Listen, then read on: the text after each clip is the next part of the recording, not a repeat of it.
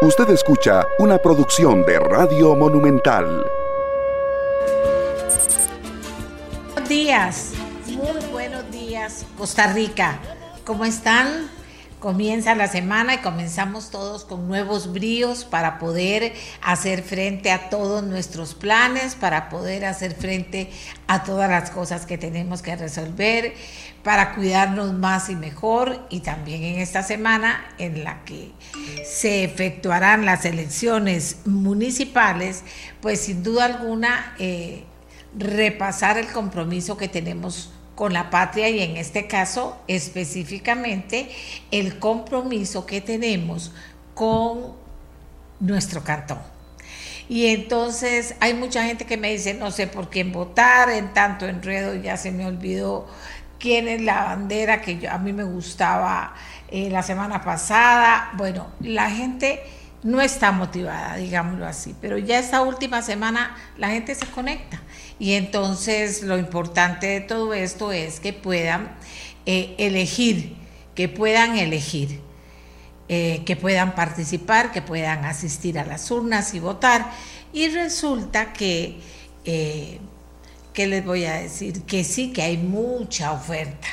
Hay algunos que ya se decidieron, otros que están a medio camino, como decía, pero lo importante es recordar el nombre del grupo usted apoya es ir allá a, a, la mesa de votación, saber dónde es y pensar, amiga y amigo, en qué es lo que necesita su cantón. Y no solo qué es lo que necesita su cantón, sino quién está mejor preparado o preparada. Porque se trata de eso de que estén preparados, de que tengan experiencia, de que sean personas rectas y honestas, además valientes, porque hay muchas municipalidades a las que hay que arreglar, hay que llegar a arreglar muchas cosas que están difíciles. Se necesita también que sean valientes, en fin, una semana llena de trabajo para los partidos, pero también lleno de pensamiento para ustedes. Y entonces queríamos eh, participar de ese pensamiento esta mañana.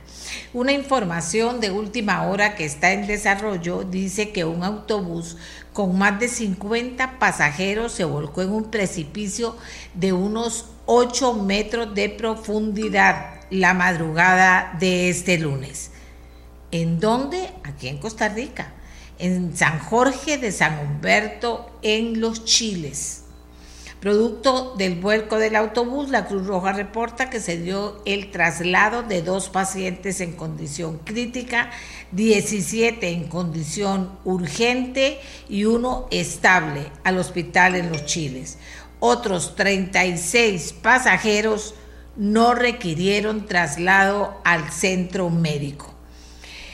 También contarles que aquí en Costa Rica tenemos un problema serio en San José con el tema del agua y que la última comunicación de acueductos y alcantarillados dada ayer domingo en la tarde indicaba que análisis realizados continúan mostrando la presencia de trazas de hidrocarburos en algunos lugares del acueducto que distribuye el agua en los sectores de Moravia, Tibás y Goicoechea por lo cual la medida de no tomar agua, preparar alimentos, evitar el contacto con la piel y no darle líquido del tubo para consumo a las mascotas se mantiene. Paralelamente a la distribución con camiones cisternas, se está analizando la factibilidad hidráulica de aislar la planta de Guadalupe e ingresar agua potable desde otros sistemas mediante interconexión, indicó Acueductos Alcantarillados. Y nosotros creemos sinceramente que no piensen tanto, que hay que actuar. Yo sí creo que tengo una crítica positiva y constructiva para acueductos. O sea, cuando esto se supo y lo primero que se dice es, no ha pasado nada, ya revisamos si no ha pasado nada. Y tenemos comunidades diciendo, ¿cómo si aquí me está llegando el agua, si me está oliendo, si todo lo que pasó? Eh, se tardó tanto acueductos. Obviamente la intervención del Ministerio de Salud fue rápida y fue tajante. Ese es uno de los temas que tenemos para hablar hoy en el programa, porque como todos los lunes eh, tenemos la mesa de trabajo con los diputados jefes de fracción para que todos podamos escuchar a cada fracción dar su posición y siempre aportan algo más que las preguntas que nosotros hacemos para ustedes, siempre aportan algo más. Entonces, así las cosas, ya tenemos conectados a dos jefes de fracción. En primer término, me indican que está conectado, vamos a ver, eh, Pilar Cisneros, Alejandro Pacheco y Óscar Izquierdo, tres jefes de fracción listos y nosotros vamos a comenzar con las preguntas en el orden en que se han conectado los jefes de fracción.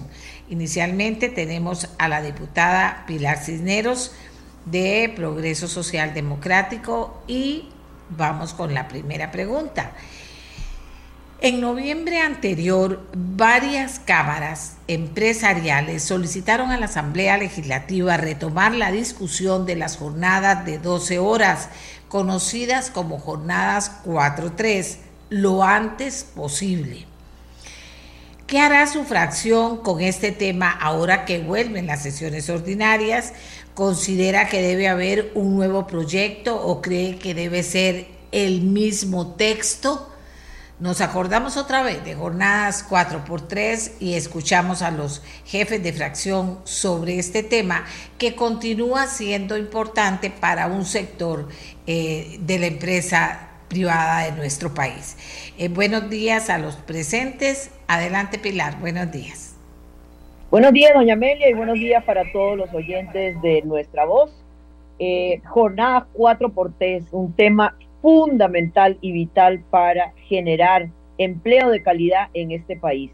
La razón por la cual no se había vuelto a presentar el proyecto es que estábamos esperando eh, la resolución completa de la sala cuarta porque ustedes recordarán que la sala cuarta eh, vetó, digamos, el, proyecto por una cuestión no de fondo, sino de procedimiento parlamentario. Muy cuestionado, por cierto, y yo lo sigo cuestionando, porque aquí en la Asamblea Legislativa es lo más normal que los proyectos pasen de una comisión a otra, y la sala cuarta señaló realmente algo impresionante, que en la anterior administración eso se había pasado de la Comisión de Jurídicos a la Comisión de Hacendarios y que eso no correspondía. O sea, realmente algo impresionante, que a mí no me deja de pensar que eh, más bien fue la excusa para sacar a este proyecto de la corriente con lo que había costado avanzar y aprobarlo eh, aquí en la Asamblea Legislativa.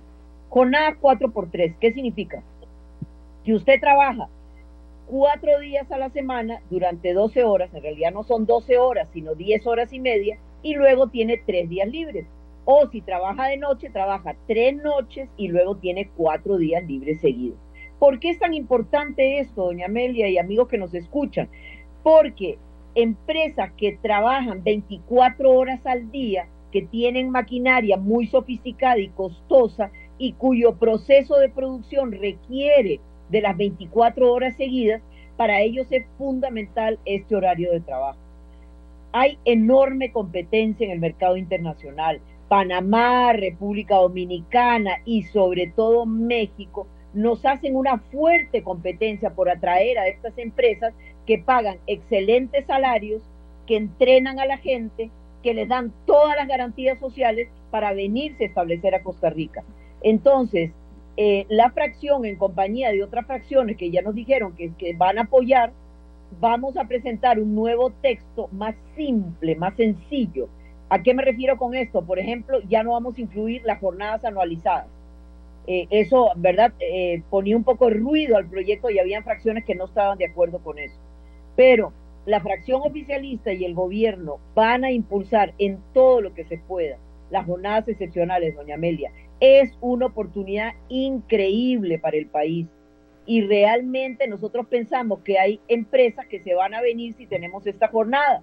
Eh, de hecho, hay varias que todavía con santa paciencia nos siguen esperando porque quieren instalarse en Costa Rica, pero requieren de esta jornada.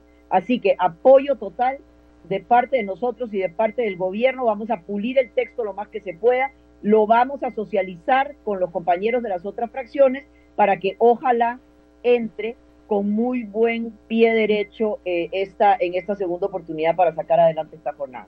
Gracias, doña eh, gracias, Alejandro Pacheco, Partido Unidad Social Cristiana. ¿Qué piensa la Unidad Social Cristiana? Eh, muy buenos días, doña Amelia y oyentes de este programa de los más escuchados en el país. Eh, doña Amelia, eh, nosotros, bueno, desde la fracción de unidad, apoyamos este proyecto. Nosotros en la, en la votación lo, lo, lo, votamos a favor. consideramos que es un proyecto que da seguridad jurídica tanto a los trabajadores como a muchas empresas y ayuda mucho a que empresas grandes que dan trabajos de calidad vengan a Costa Rica a invertir. Yo creo que eh, ya se está aplicando, o sea, claramente yo he hecho visitas a zonas francas, eh, a zonas industriales, me he topado jóvenes y siempre que me los topo en mis giras, siempre les pregunto que qué opinan de eso. Y la mayoría de personas jóvenes me dicen que están contentísimos, los que ya han trabajado en esas jornadas, que les encanta, eh, los que no dicen que sí les gustaría trabajar cuatro días y tener tres libres, eh, hay empresas, empresarios también que les surge, son, son máquinas carísimas, esas que tienen que trabajar 24 horas y que si se apagan el costo es altísimo de volver a reiniciarlas. Entonces, eh, la fracción unidad en principio estaría eh, a favor nuevamente de apoyar este proyecto. Lo que sí estamos valorando es si se va a paralizar el plenario nuevamente, si el plenario, si se presenta nuevamente, que el plenario otra vez se trabe y perdamos otra vez un año, dos años con solo eh, este proyecto. Eh, eso sí eh, lo, lo, estamos valorando, ¿verdad? Creemos que tiene que haber un acuerdo y en el momento que haya un acuerdo para que el proyecto avance, nosotros estaríamos apoyándolo.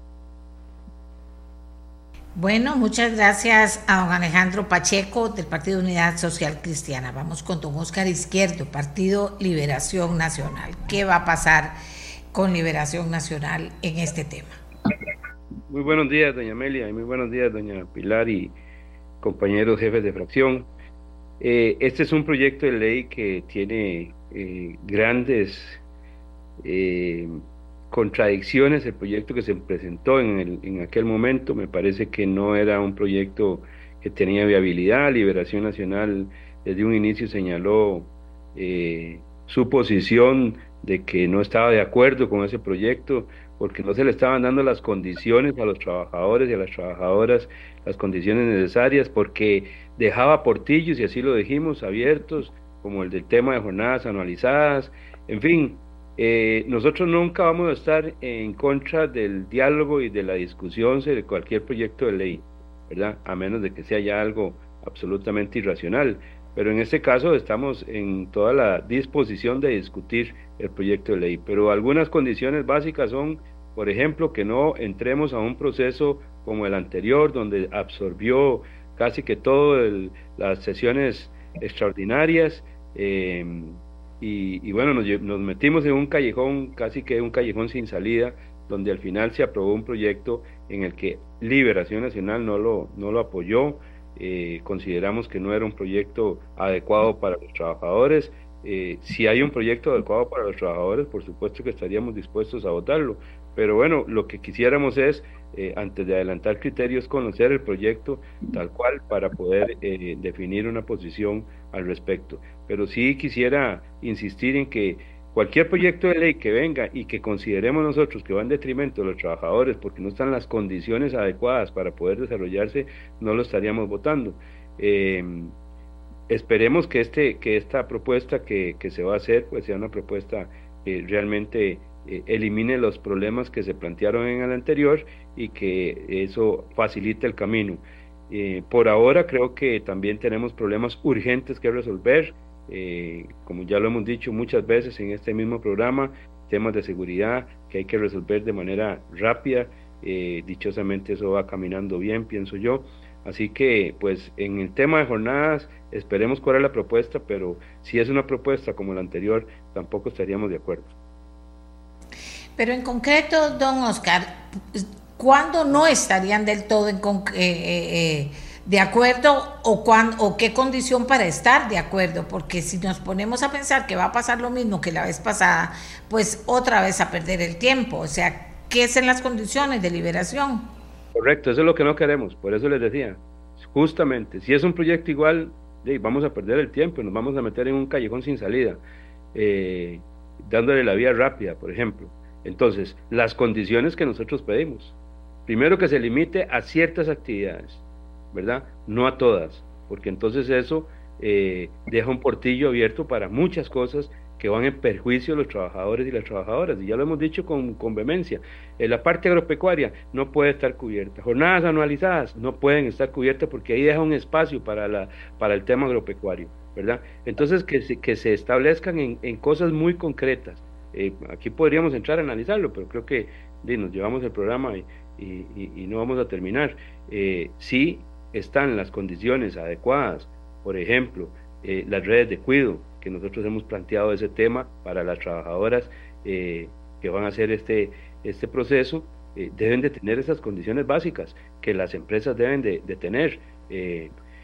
Y reitero, sobre todo, que sean temas muy concretos, no podemos dejarlo abierto porque entonces este, no sabemos qué puede pasar en cuanto al, a, la, a, la, a, los esfuerzos que hagan las trabajadoras y los trabajadores. así que, para empezar, jornadas analizadas. Muy bien, muchas gracias a don Oscar Izquierdo. Seguimos con nuestros invitados conversando sobre el tema de hoy que le interesa a las personas. Ya están opinando también las personas sobre el tema. Eh, vamos a conversar ahora con don Eli Feinsack del Partido Liberal Progresista. Don Eli, ¿cómo está el tema para evitar que que vaya a darse esa discusión que se dio la vez pasada y se pueda aterrizar finalmente de la manera más eh, rápida posible, con haciendo los toques necesarios para que esto avance o no, ¿qué piensa los liberal progresistas? Muy buenos días, doña Amelia. Muy buenos días a los compañeros eh, jefes de fracción y a toda su audiencia.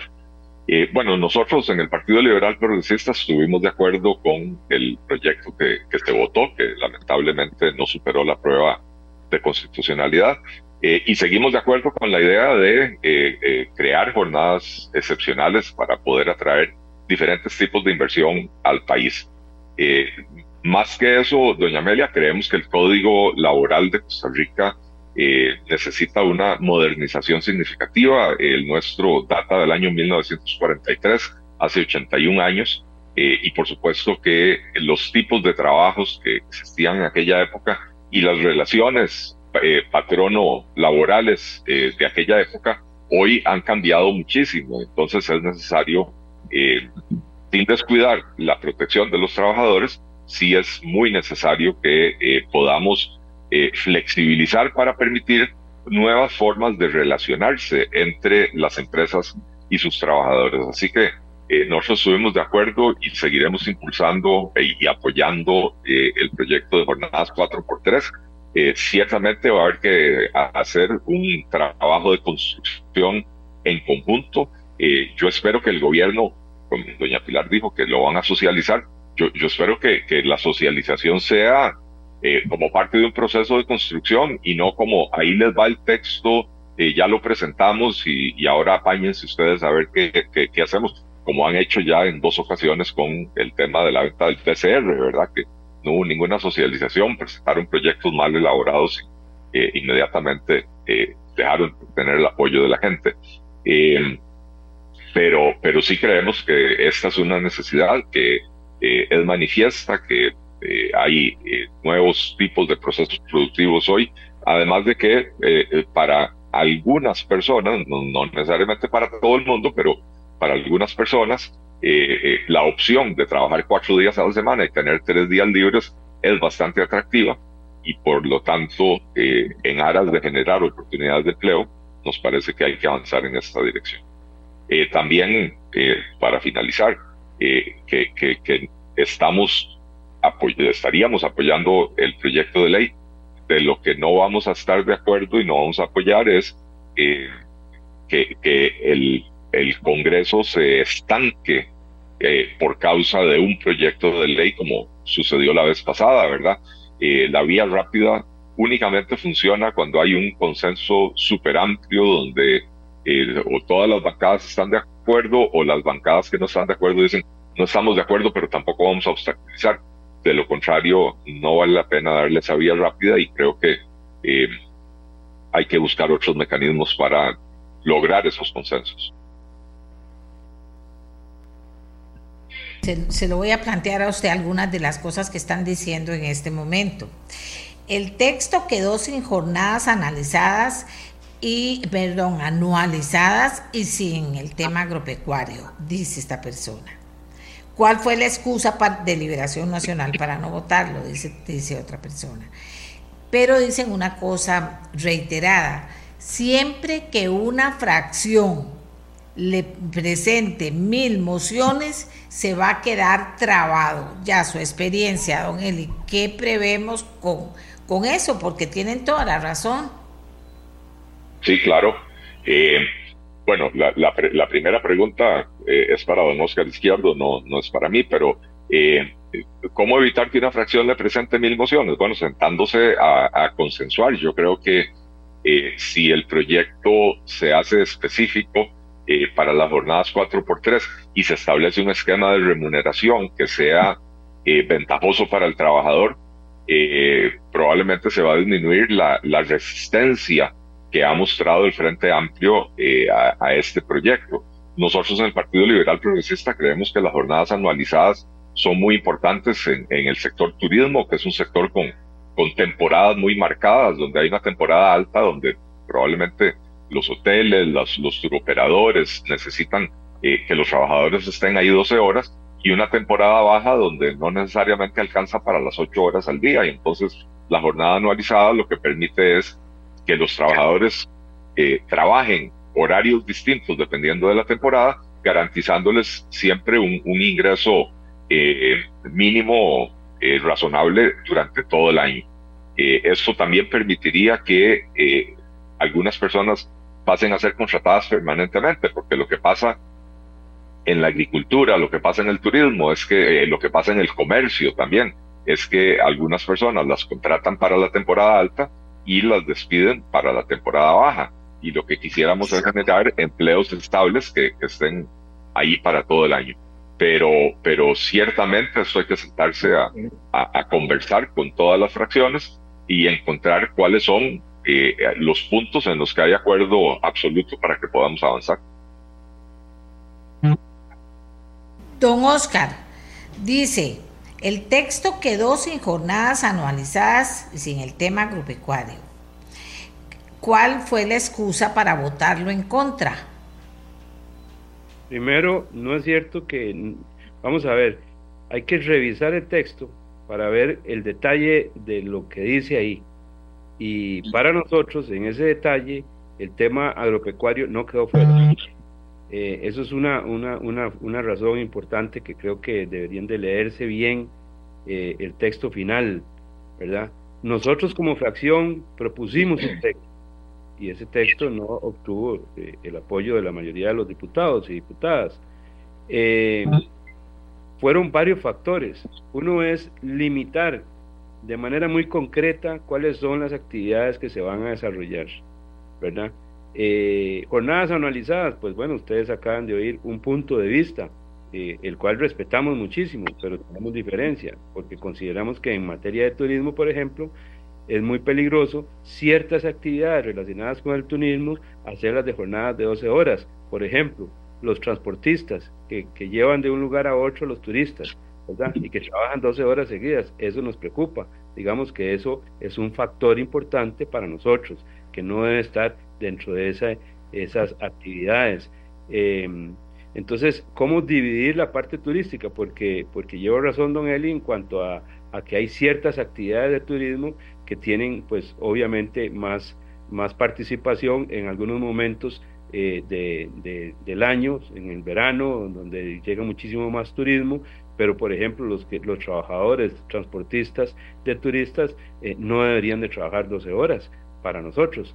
Eh, en fin, una serie de factores, eh, las condiciones que hay que darle a los trabajadores, sobre todo en, en cuanto a, a, las mujeres jefas de hogar eh, que tienen niños y que las redes de cuidado debe ser un factor importantísimo para nosotros. Entonces, esos son algunos de los aspectos.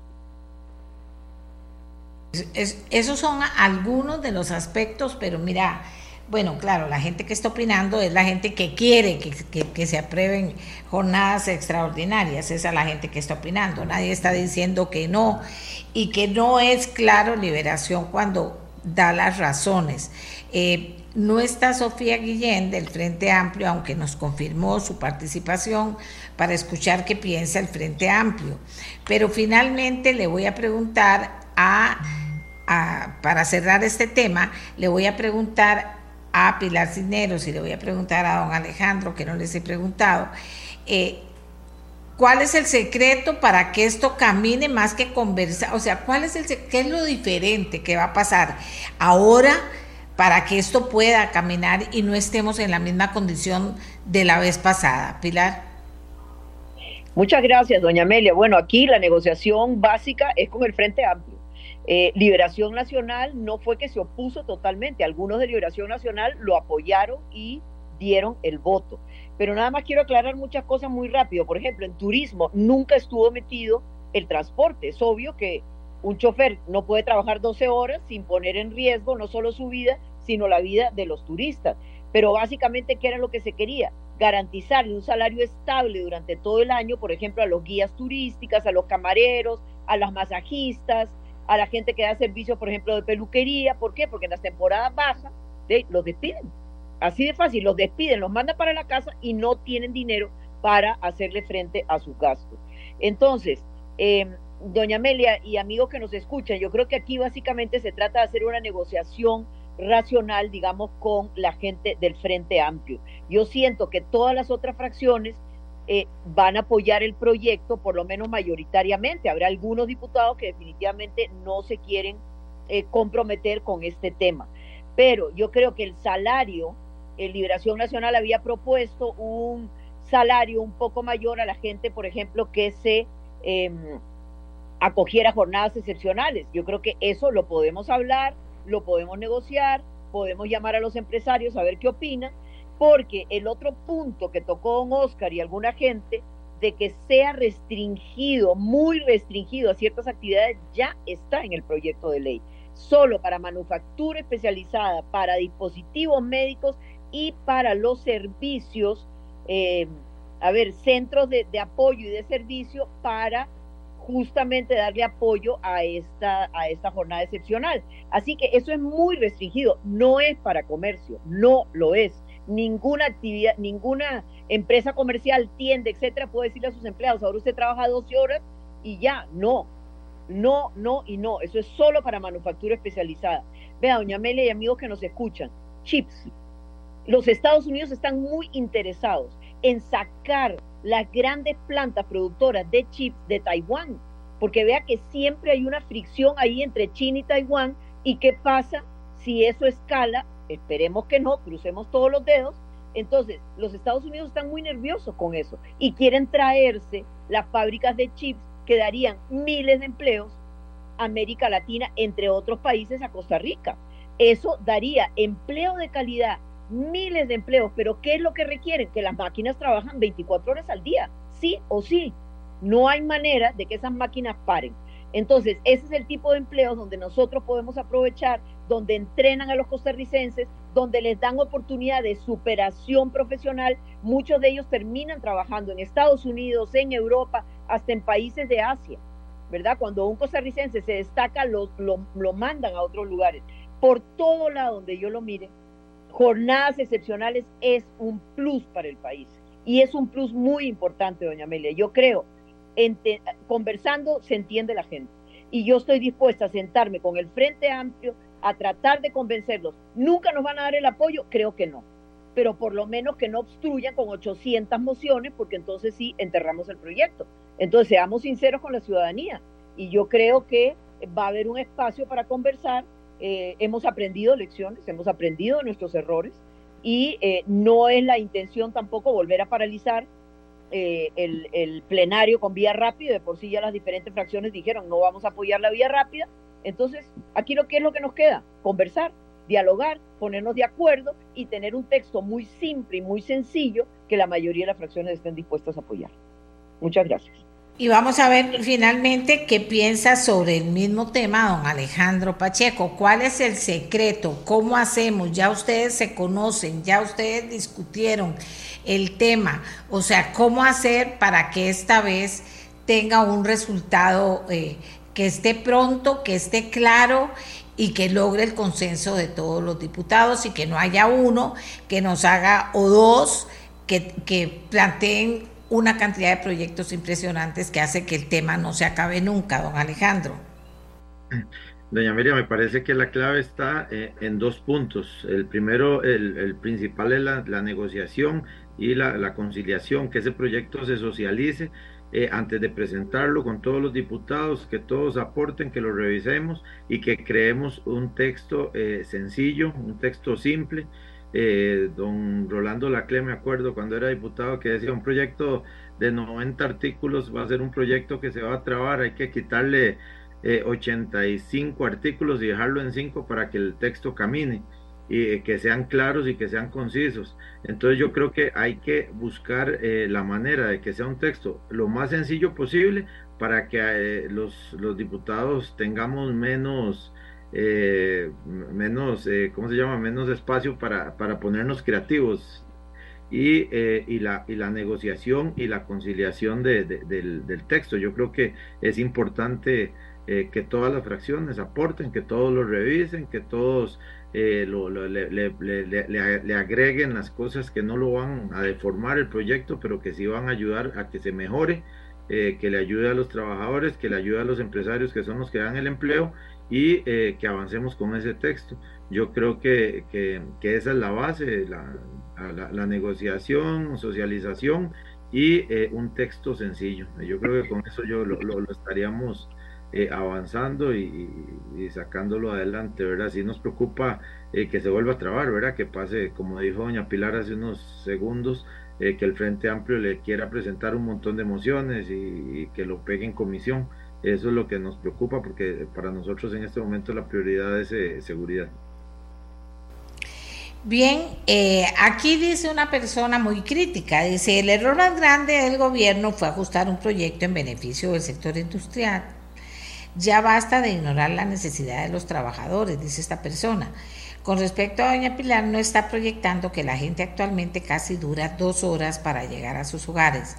No todo el mundo tiene carro el, eh, no fue bueno el manejo de la vez pasada. Bueno, para decirle que esta es la opinión que tenemos crítica en el sentido de que lo revisen. El resto de opiniones que tenemos es que por favor esto pase. Son la gente que participa y que quiere que sea una realidad este, este proyecto. Pero vamos con otra pregunta de otro tema que estuvo presente y está presente en la discusión de los costarricenses.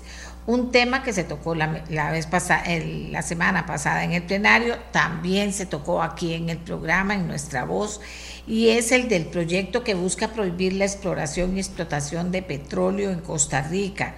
Ahí está incluido el gas natural, según entiendo. ¿Apoya su fracción la iniciativa, sí o no? ¿Por qué sí? ¿Por qué no? que no sea una respuesta sí la apoyo, pero ¿por qué? O no la voy a apoyar, pero ¿por qué también? Eh, Pilar, adelante. Gracias, doña Amelia. Nada más para contestarle rapidito al señor que hizo la crítica. A ver, sí es cierto que hay mucha gente que se tarda dos horas en llegar y salir del trabajo. Se tarda las mismas dos horas trabajando ocho horas o trabajando diez horas y media. La ventaja es que hay un día que ya no va a gastar dos horas en ir y venir porque lo va a tener libre. Va a trabajar cuatro y va a tener tres libres. Así que ese día se relaja, descansa, se dedica a otras cosas. Esa es la ventaja. Ahora, vamos con el tema que usted acaba de plantear, doña Amelia. Vea, yo creo firmemente en las palabras que dijo el presidente de la República. No podemos tomar una decisión con respecto a si explotar o no el gas natural, no el petróleo, el gas natural, hasta que no tengamos una idea clara de cuánto hay, cuánto vale y si vale la pena realmente hacer el esfuerzo de explotarlo o no. En todo caso, el presidente de la República ha dicho que eso se decidiría por referéndum. Eso no sería una decisión política, sería una decisión del pueblo de Costa Rica diciendo sí o no. Pero para poder tomar una decisión, ya sea política o por medio de un referéndum, tenemos que saber de qué estamos hablando. ¿De, qué estamos hablando? ¿Cuánto hay? ¿Cuánto podría representar eso? ¿Cómo se podría explotar? Y por eso es que el presidente de la República le pidió ayuda a los noruegos, porque los noruegos explotan el gas natural y son conocidos referentes mundiales por proteger el ambiente. Entonces han creado y han generado sistemas para explotarlo con un impacto mínimo sobre el ambiente. Y por eso es que se les ha pedido ayuda. ¿Para qué? Primero, para saber de qué estamos hablando. ¿Hay o no hay? ¿Cuánto hay? ¿Cuánto vale? Y si vale un montón, que el pueblo costarricense sea el que decida. Eso nos ayudaría a pagar la deuda externa, a poder construir, ponernos al día con toda la infraestructura que tenemos tan rezagada, a mejorar la educación, a mejorar la salud, a mejorar una serie de servicios. Ahora, es muy poquito, vale poco, no, no vale la pena. Si Costa Rica tiene un referente mundial también de, de proteger el ambiente, pero por eso, para tomar cualquier decisión, en resumen, hay que saber de qué estamos hablando. Y aquí no se sabe. Y ahora, para hacer esos estudios de cuánto hay, ya no se necesita perforar. Ya no son intrusivos esos estudios, sino que se hacen desde afuera, ¿verdad? Con satélites y con, y con eh, tecnología de avanzada que no hay que perforar. Y eso es un avance muy importante en relación a hace 30 o 40 años cuando había que hacer perforación para saber si sí o si no. Entonces, esa es la posición de nosotros. Hay que ver cuánto vale, cuánto hay y con base en eso tomar la decisión. Muchísimas gracias. Eh, gracias. Vamos con Alejandro Pacheco, Partido Unidad Social Cristiana. ¿Qué piensa eh, o cuál va a ser la posición de la fracción del Partido Unidad Social Cristiana? Eh, doña Amelia, en principio, bueno, ya, ya este, para, para que el gobierno de las concesiones para extraer petróleo o gas natural, ya no es necesario que pase por la Asamblea Legislativa, eso ya se, se había aprobado hace muchísimos años eh, en otra administración, inclusive el gobierno de Pacheco, me acuerdo que ya iban a, dar las concesiones y al final, al final eh, como presidente de la República, se echó para atrás escuchando a algún grupo ecologista. Eh, ya, entonces por eso ya, ya, ya es una decisión totalmente del presidente de la República o, del Poder Ejecutivo. Eh, nosotros en principio con eh, la explotación de petróleo no estaríamos a favor. tenemos que escuchar los sectores, a la parte ecologista, como dijo doña Pilar, estamos ahí, ahí Costa Rica se ha vendido como un país ecológico y no sabemos cuánto iría a afectar si explotamos eh, las, las vetas o yacimientos petroleros que hay en, la zona del Caribe o en otras partes del país. Eh, entonces tendríamos que analizarlo un poquito más eh, con el gas natural que por lo general está en los mismos lugares donde, donde está el petróleo. creemos que puede ser una opción para valorar. Creemos que Costa Rica, bueno, tenemos muchas deudas, el país necesita recursos, sabemos que estamos eh, mal económicamente y tenemos eh, una riqueza grandísima enterrada debajo de nuestra tierra que podría ayudarnos muchísimo para crear infraestructura y otras obras importantes para el país. Eh, yo creo que tenemos que valorarlo, tenemos que, empezar a, a ver cómo eh, estudiamos bien el tema para ver eh, si, podemos avanzar y el país puede salir del rezago económico que tiene. Eh, lo que me preocupa es explotar estas nuevas energías y que la ARECEP salga con, alguna resolución o interpretando, ¿verdad? poniéndole impuestos o desincentivando el uso de este tipo de energías como lo está haciendo con los paneles solares. Eso es lo que más nos preocuparía pero, pero sí eh, hay que entrar a una discusión seria y franca eh, para ver qué es lo que más le conviene al país, eh, si sacar el gas natural y el petróleo o seguir en la vía que hemos estado durante tantos años. Bueno, ¿y qué piensa Liberación Nacional y don Oscar Izquierdo? Adelante. Gracias. Em, Liberación Nacional le dijo a los costarricenses en la última campaña electoral que no estábamos de acuerdo con la explotación de petróleo. Eh, consecuente con esa posición, nuestra fracción ha dicho que no está de acuerdo con la explotación de petróleo. Eh, Costa Rica ha sido un país que se ha distinguido ante el mundo por ser un país que defiende el medio ambiente y que ha sido un estandarte de Costa Rica esa defensa. Eh, la experiencia que se ha tenido en el mundo sobre los países que han explotado petróleo no es a mediano y largo plazo eh, el mayor de los éxitos, em, sobre todo en materia de medio ambiente. Pero además, eh, le digo a los costarricenses, veamos lo que está sucediendo en estas últimas horas, lo que está pasando en el país con el agua contaminada. Es decir, nosotros tenemos aquí recursos que son realmente importantísimos y van a ser mucho más valiosos a mediano y largo plazo como el agua.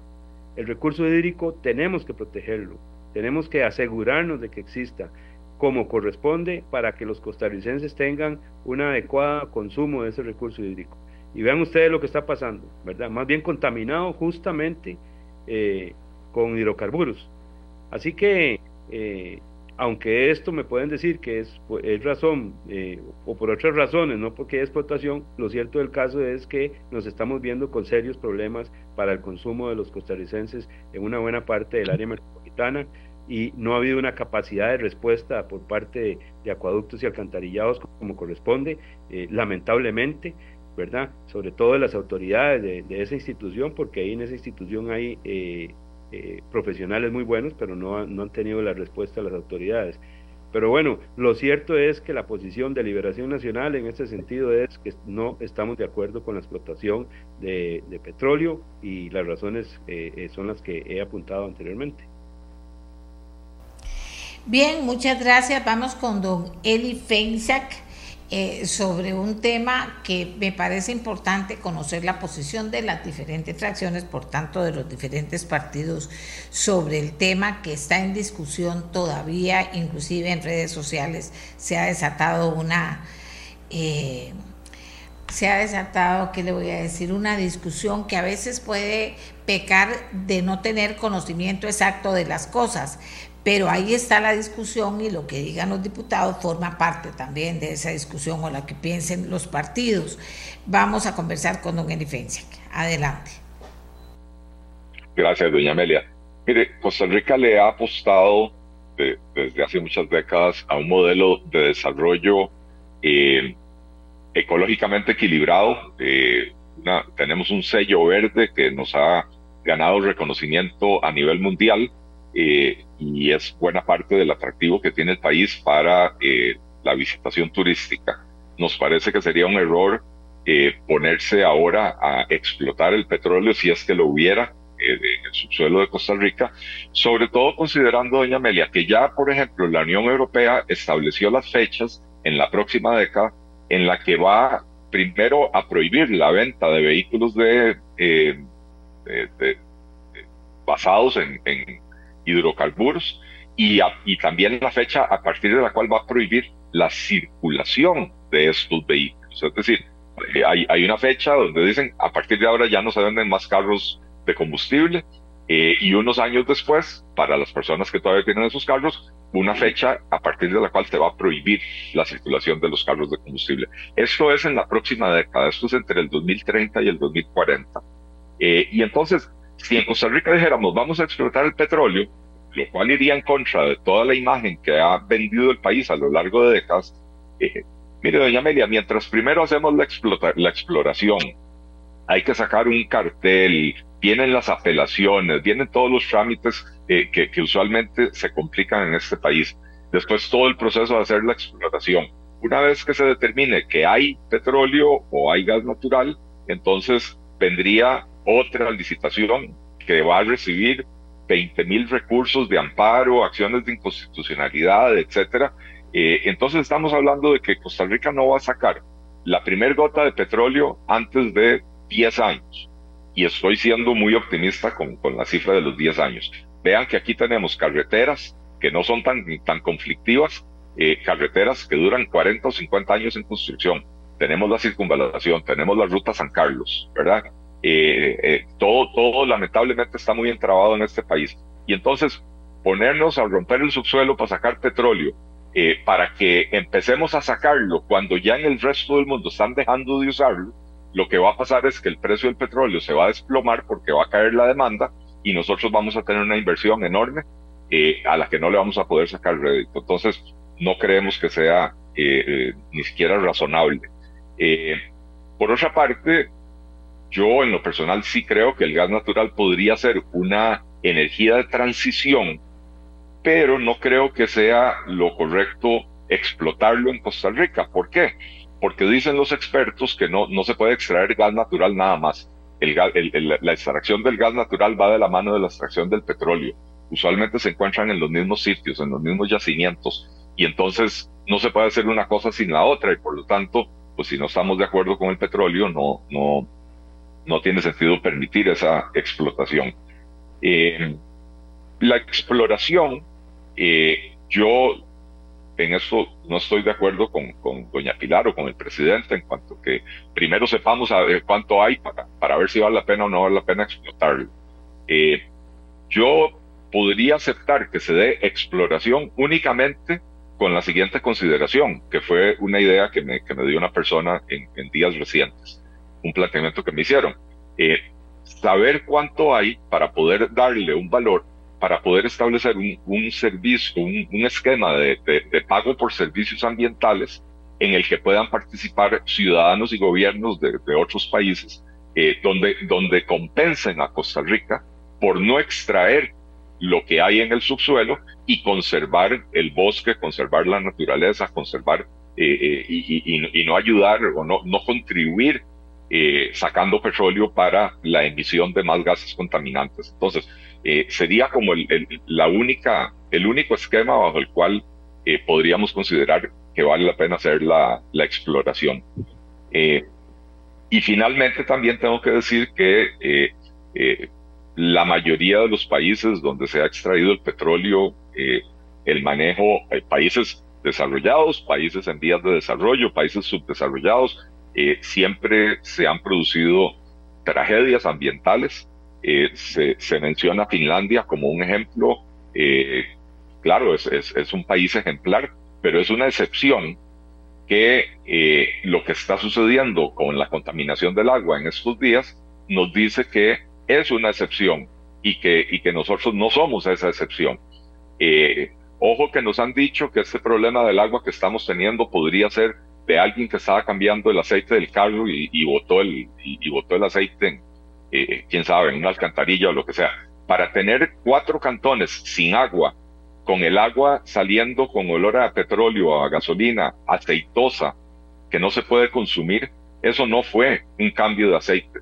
Eso probablemente fue una fuga, ya sea en el, en el oleoducto eh, o, una fuga en, algún, eh, en alguna gasolinera muy grande, porque las cantidades de las que estamos hablando tienen que ser enormes para que se dé este tipo de o esta magnitud de evento y me parece que más bien lo que estamos viendo es precisamente la operación encubrimiento.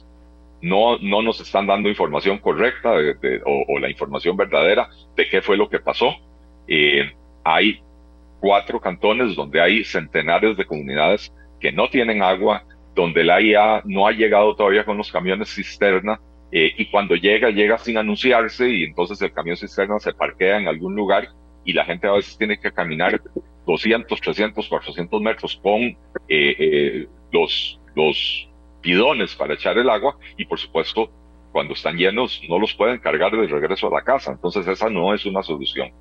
entonces, en, en, este tema yo creo que, tenemos que ser muy cuidadosos eh, y no abrirnos a potenciales tragedias ambientales eh, que, podrían dar el traste con la vida humana, podrían dar el traste con la biodiversidad y podrían dar el traste con ese sello verde, esa imagen eh, de, desarrollo ecológicamente equilibrado que ha logrado Costa Rica a lo largo de las décadas. Bueno, precisamente ese es el siguiente tema que vamos a tocar en el programa, en el programa, tema del problema del, de, del agua, de de la contaminación, de lo que está pasando con las comunidades. Aquí tengo comentarios sobre lo que están comentando los diputados. Dice una persona, excelente idea, don Eli, que nos paguen servicios ambientales por no extraer nuestro petróleo.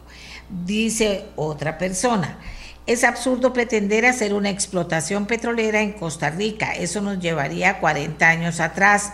Llegamos tarde a pretender hacer algún negocio que hace tanto daño al medio ambiente. Hemos hecho mucho avance en temas del medio ambiente y esto nos expone mal en la arena internacional.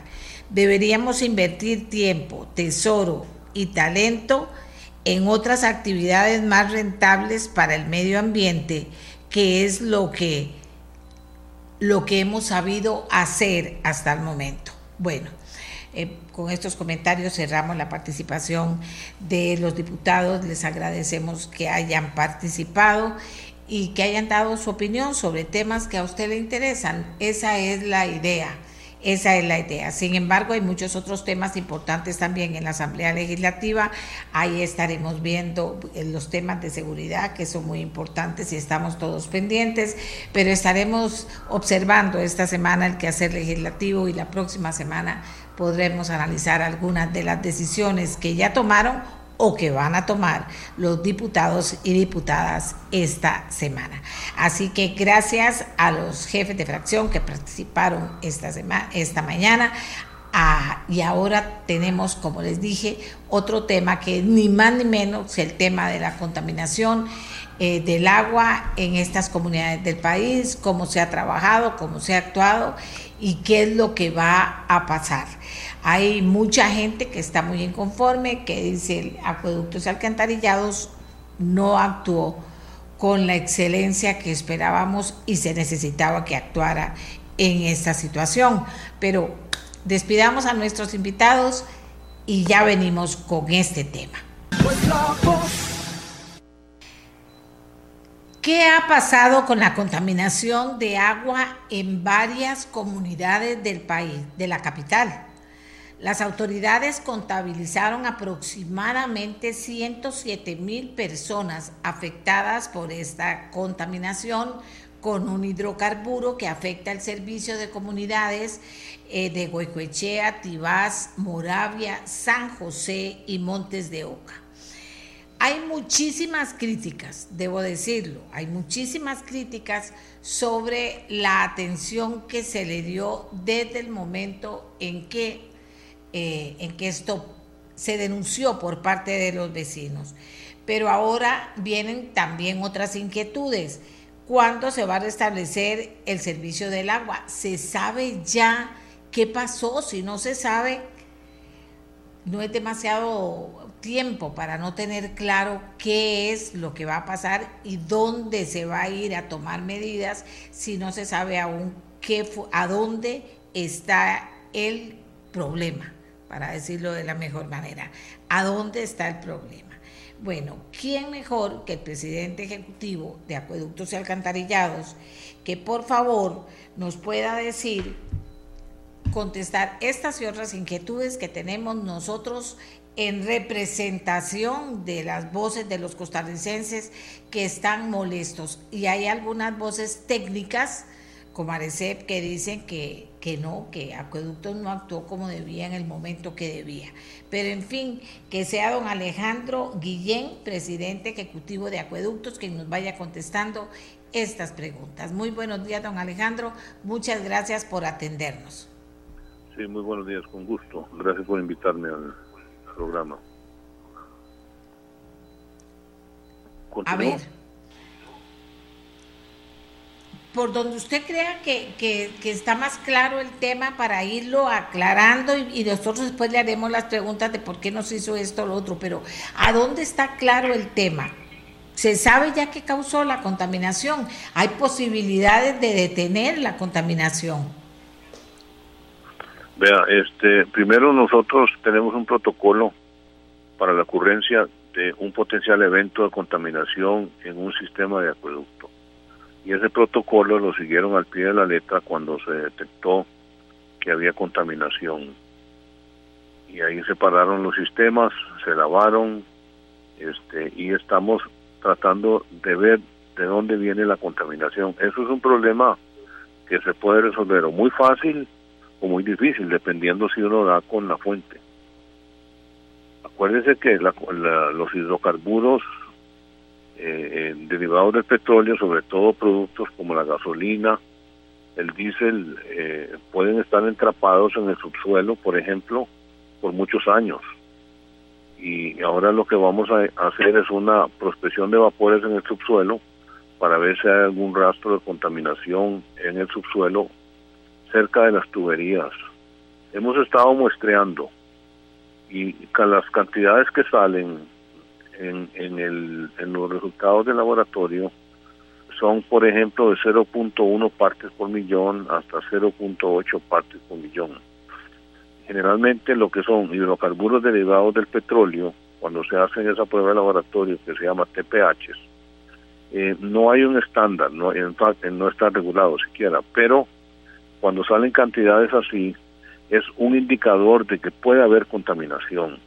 Y esos son los resultados que hemos tenido, porque cuando es de 0.1 partes por millón a 2 partes por millón, en ese rango o más allá, más arriba, entonces ya indica que hay algún tipo de contaminación y es cuando gatilla que se tiene que hacer algún estudio. Nosotros lo hemos visto y hemos examinado repetidamente y tomado muestras en el sistema, eh, hemos tomado muestras en la fuente, en tres fuentes, ayer estuvimos allá tomando muestras de nuevo, allá en Coronado, este, pero no no se ve ni siquiera un brillo en el un brillo en el agua en, en las pozas de donde llegan las fuentes. Entonces por ahí no creemos que sea por ahí. Tampoco estamos desechando el hecho de que haya sido un vandalismo. Eso también siempre es una posibilidad y uno tiene que empezar mal en casos así. Este pero eh, las muestras reitero las muestras que hemos tomado indican presencia de algún hidrocarburo no lo hemos eh, fraccionado en el laboratorio. Estamos en proceso de hacer eso para ver qué tipo de contaminante es. Pero se sabe que son algunos livianos. Eh, adelante, por favor. Eh, vamos a ver. Para decirlo de la mejor manera, usted me corrige. Entonces no está fácil el asunto todavía. Todavía no se sabe cómo enfrentar la situación para, para poder restablecer el servicio del, el servicio del agua, aunque se ha hablado de otras opciones técnicas que tienen para hacerlo. ¿Es cierto esto? Y si es así, ¿cuándo van a hacer algo para restablecer el agua que no, si no descubren todavía en esa zona qué, qué es lo que lo está causando? Sí, ya, sí señor, estamos hablando de, de hacer unos bypasses importantes que se pueden hacer para empezar a traer agua de otras, de otras fuentes de ahí eso ya lo estamos eh, a punto de, ejecutar para empezar a darle agua a la, a la, a la población que ha estado afectada. No le puedo dar muchos detalles porque no es la, el área mía en, las operaciones, pero con gusto le averiguo y le podemos reportar eso también, ¿no? O sea, tengo entendido, cuando usted dice bypass es como con las personas, ¿verdad? Sería reconectar, o sea, de ahora lo que se está, el agua que se está recibiendo ahora no se va a recibir y se van a habilitar otras opciones. Pero sí, le han dicho a usted que esto es fácil, es difícil para, para que la gente de inmediato tendrían agua eh, en esos lugares. Sí, estamos viendo el sistema de Tres Ríos, pero este, pero como le digo, no sé exactamente los detalles ni, ni el caudal disponible eh, y si eso si va a ser eh, total y absolutamente suficiente. Ahí no no les sabría decir pero eso es lo que lo que lo que tenemos pensado hacer. Traer agua mm, limpia para de otro sistema para para inducirlo en este sistema. Ahora, don Alejandro, usted me habló desde el inicio en que cumplieron con el protocolo y vea los días que llevamos y esta gente está en esa situación.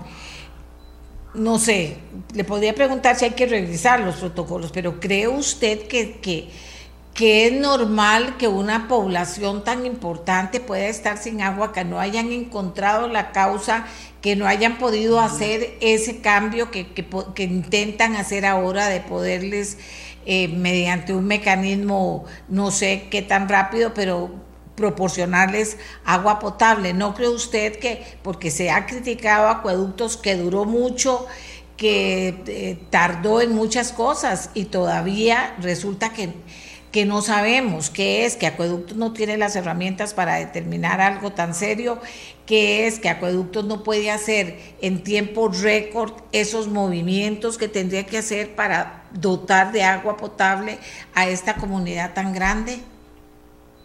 Eh, pues eh, sí, seguimos el, protocolo al pie de la letra.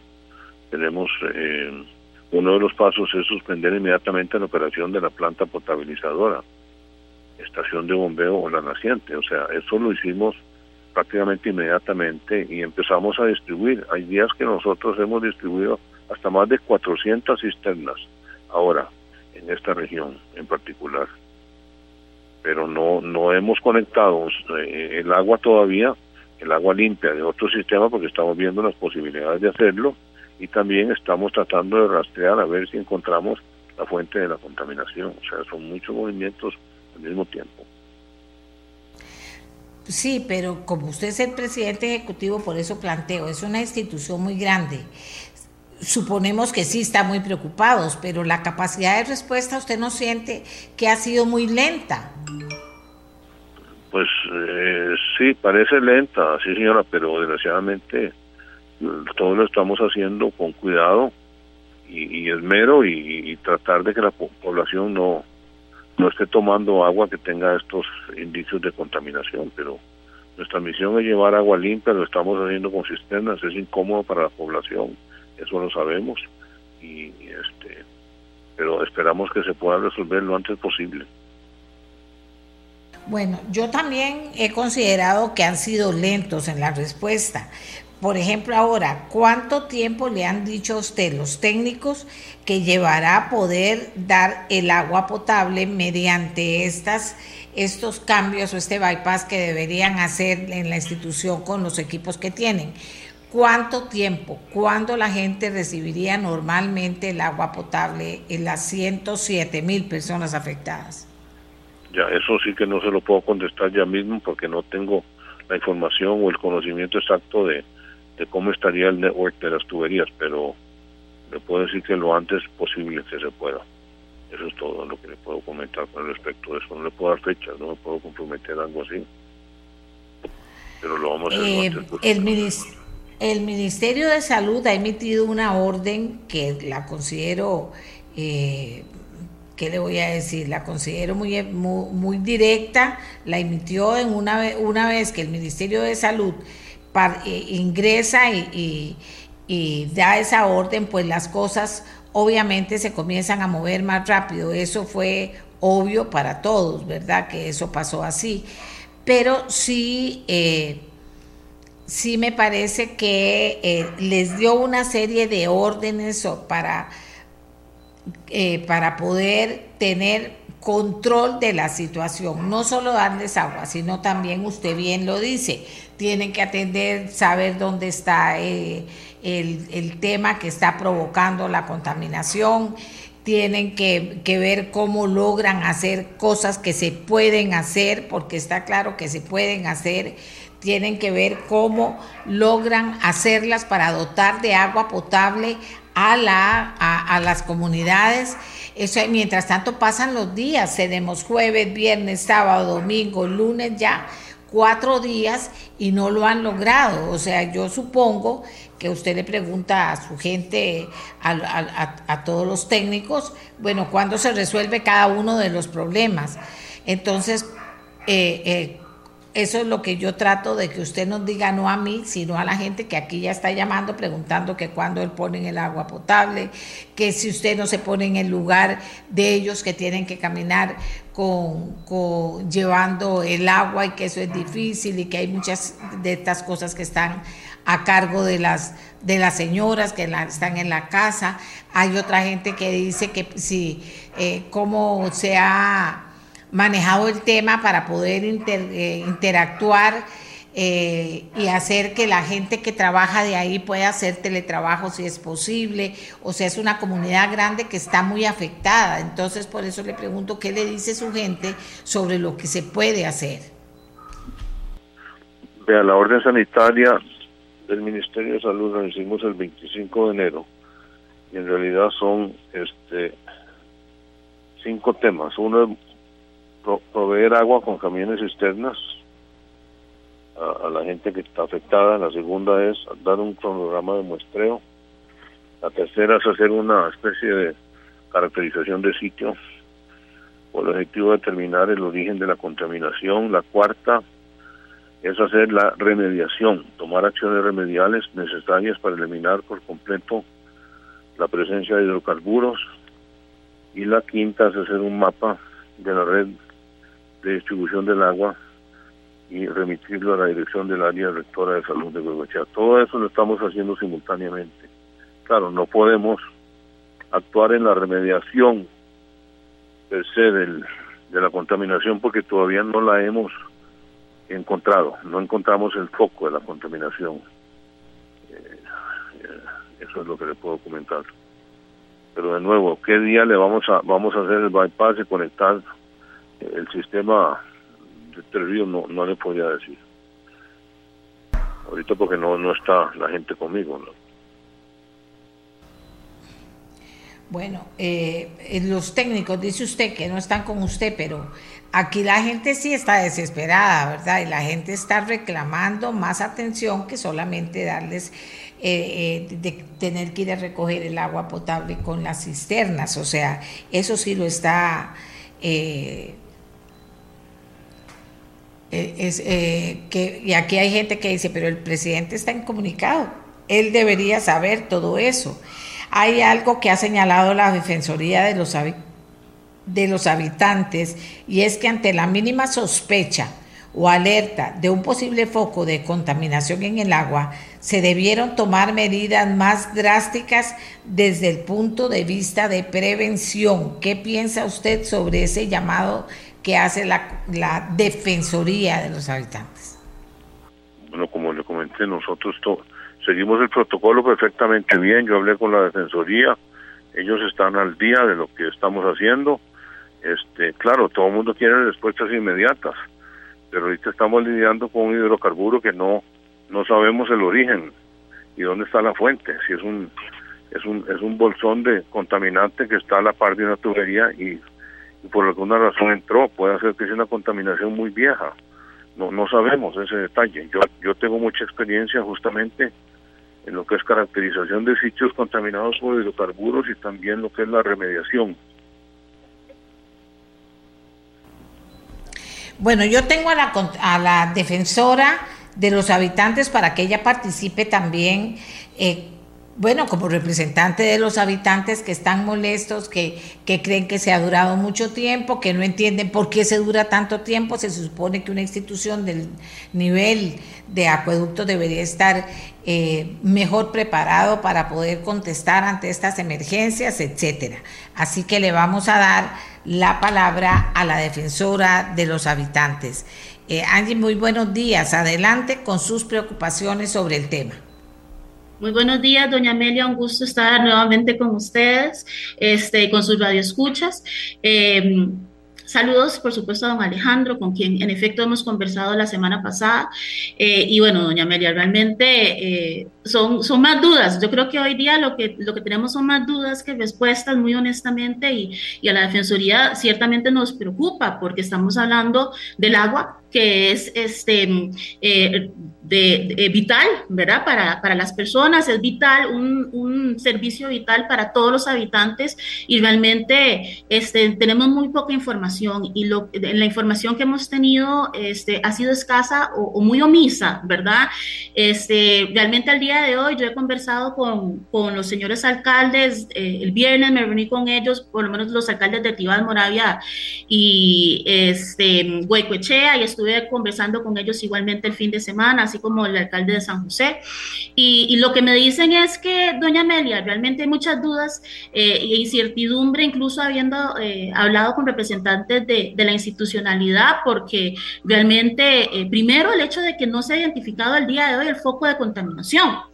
Eh, a mí me, salta la duda de cómo eh, se ha identificado a 107 personas como las personas afectadas por esta emergencia, eh, cuando en realidad no conocemos cuál es el foco claro de contaminación y, y, de esa forma poder tener datos certeros de cuáles son las comunidades afectadas. Y esto, por supuesto, genera muchísima incertidumbre a las personas porque realmente no sabemos quiénes pudieron haber tomado agua contaminada. Y al no conocer cuál es el, el, eh, el hidrocarburo, cuál realmente es la sustancia contaminante, entonces también nos, no sabemos eh, de forma inmediata cuáles pueden ser los efectos de haber consumido ese, ese ese material o, esa sustancia. Y entonces eso, por supuesto, que genera muchísima incertidumbre a la población y, a nosotros, eh, y debería también eh, generar incertidumbre porque no sabemos finalmente cuál, va, cuál va a ser el impacto, incluso a nivel de, de, las repercusiones a, largo plazo. Eh, por otro lado, también saltan muchos, muchas dudas acerca de, los mecanismos que tenga la IA realmente para detectar con rapidez y eficiencia cualquier afectación en la calidad del agua, doña Mel.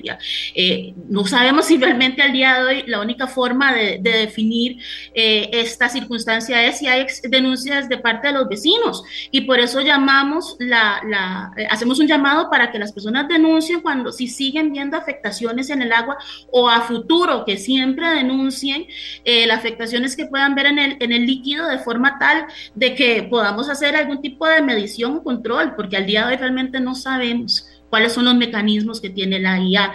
Eh, y esto lo digo porque fue muy claro de, entender que, que eh, la IA nos venía diciendo que no conocía, no sabía, no tenían este, los datos claros, pero para el jueves llegó el Ministerio de Salud y sacó la información de forma más, más precisa, ¿verdad? Entonces, eh, hay muchas dudas en ese sentido. Y por otro lado, este, doña Amelia, como usted bien decía, nosotros hicimos el, llamado de atención en el sentido de que cuáles eran los mecanismos de prevención que se estaban eh, implementando, porque un día nos decían que no había contaminación, pueden seguir utilizando el agua y ya para el jueves nos estaban diciendo no, y, y, no solo no consuman, sino que ni siquiera se bañen con ella, no laven a las mascotas, no nada con el agua. Entonces usted puede entender el caos que eso puede generar.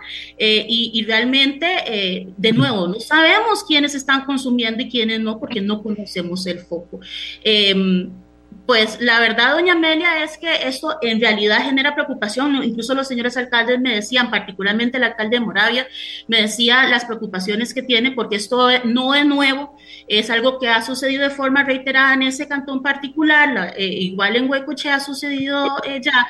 Y me decían, por ejemplo, que tienen dudas con el estado de la tubería ¿verdad? ¿Cómo está el estado de la tubería? Este, es, algo que, que, se puede dar de forma recurrente, ¿por qué se está dando de forma recurrente? ¿Por qué es, tan difícil poder identificar cuáles son esos materiales que están generando este tipo de contaminación a las aguas? Eh, ¿Realmente estamos tomando agua segura?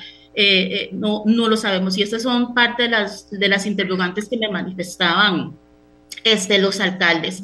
Eh, ¿Qué más? Realmente el tema de las muestras, doña Amelia, nosotros hemos solicitado muchísima información desde la semana pasada. Esperamos que este, estos días ya nos estén entrando los datos técnicos para nosotros también hacer un seguimiento y una evaluación desde, nuestro lado. Este, nos interesa muchísimo saber, por ejemplo, cuál es el estado de, mm, eh, las personas que están ingresando a los centros médicos con algún tipo de afectación, eh, para saber de nuevo cuáles van a ser estos, esto, además de los temas gastrointestinales, que son los que estamos viendo, eh, cuáles pueden ser otras, otras situaciones que se estén reflejando, y es otra forma de, que también la población tenga algún tipo de indicios de, de, eh, mm, creo que lo dejaría eh, por ahí hasta el momento, si tiene alguna duda. No, no, no. Gracias porque aquí nos está pidiendo la ministra de Salud participar. Tengo al canciller esperando también pero eh, eh, eh, tengo a la ministra, no tengo tiempo, pero sí para un cierre le pido al canciller que me disculpe, son dos minutos que le voy a pedir a, la ministra que pueda, que pueda dar su punto de vista, porque ha sido una situación, o sea, que todavía no está clara, por decirlo de la mejor manera, que todavía no está clara si se puede conectar la ministra ya y hablarnos, eh, eh, por favor, me, me gustaría el, el pero ya repito que no tenemos mucho tiempo, tengo al canciller esperando y no puedo dejarlo ahí esperando cuando yo misma le pedí la entrevista. Así que ya mandé todo para ver si la ministra participa y nos dice como rectora de toda esta situación y nos dice algo, porque vea lo que dice Angie Krushank, la defensora, o sea, habla de que se ha sido omiso, habla de, de toda, como un resumen de las críticas que se han hecho a lo que ha sido el trabajo eh, de acueductos alcantarillados y la actitud, y la actitud también, porque eso también tiene que ver. Me avisan si tengo a la ministra para poderla ingresar. A ver.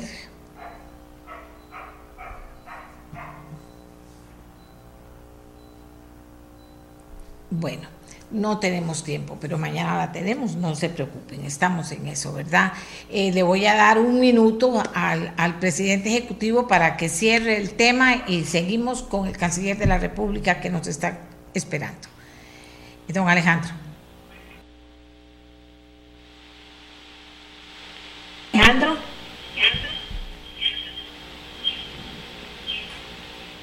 Lo tenemos a don Alejandro.